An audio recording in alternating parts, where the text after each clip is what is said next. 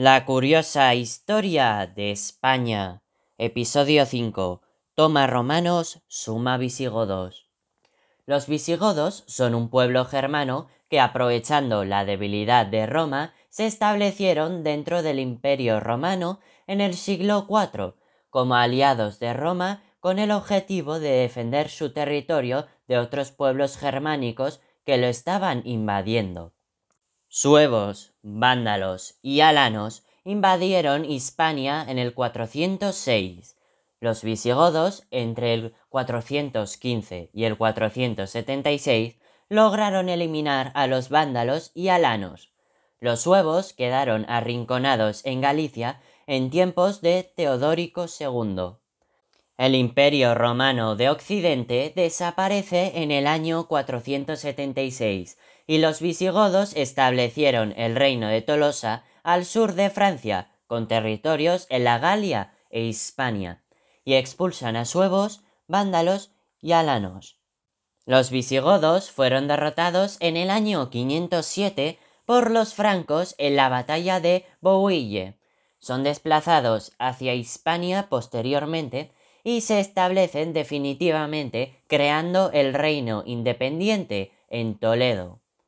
En el último tercio del siglo VI, Leovigildo y su hijo Recaredo inician el proceso de unificación peninsular, conquistando los territorios del norte a vascones, cántabros y astures, y en el sur conquistando a los bizantinos que son expulsados.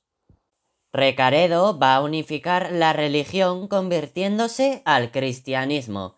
Los visigodos eran arrianos, seguidores de Arrio, obispo procedente del norte de África, que proclamó que Jesús era hombre y no divino.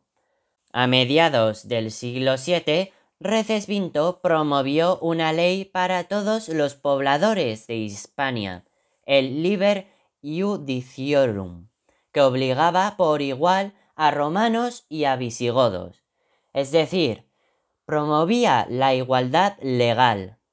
La monarquía visigoda tuvo numerosas disputas por el control del trono. La rivalidad del noble Huitiza y el rey don Rodrigo facilitaron la invasión de la península por parte del ejército musulmán para ayudar a Huitiza. Rodrigo fue incapaz de resistir a ese ejército, siendo derrotado en la batalla de Guadalete. La monarquía visigoda fue en un primer momento electiva. La designación del rey dependía de los nobles y su poder también estaba limitado por estos.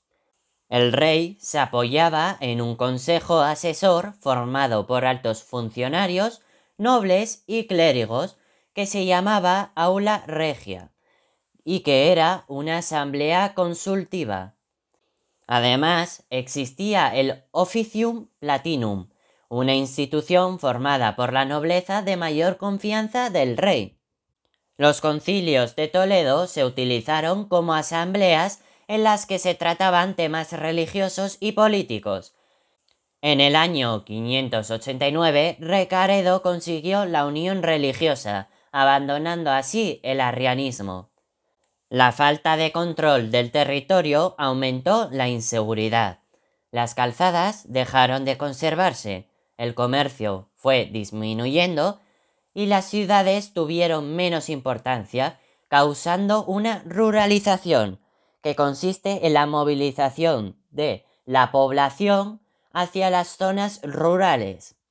Socialmente, la nobleza visigoda y la hispano-romana controlaban al resto de grupos sociales. Cada vez la nobleza ejerce más influencia en el rey, que está obligado a convocar las asambleas cada vez que tiene que tomar una decisión.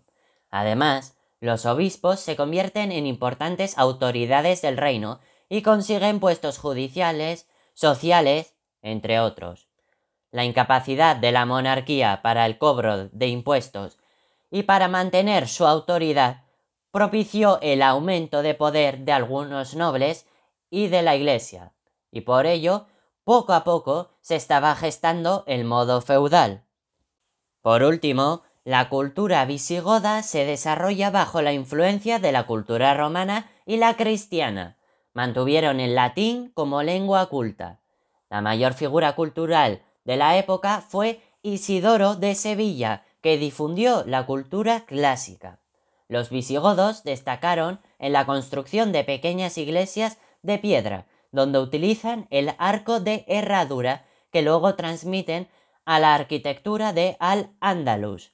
San Juan de Baños y San Pedro de la Nave son ejemplos de la utilización de este arco. De gran importancia también fue la orfebrería, con ejemplos tan importantes como el tesoro de Huarrazar. ¡Qué fascinante resulta la historia!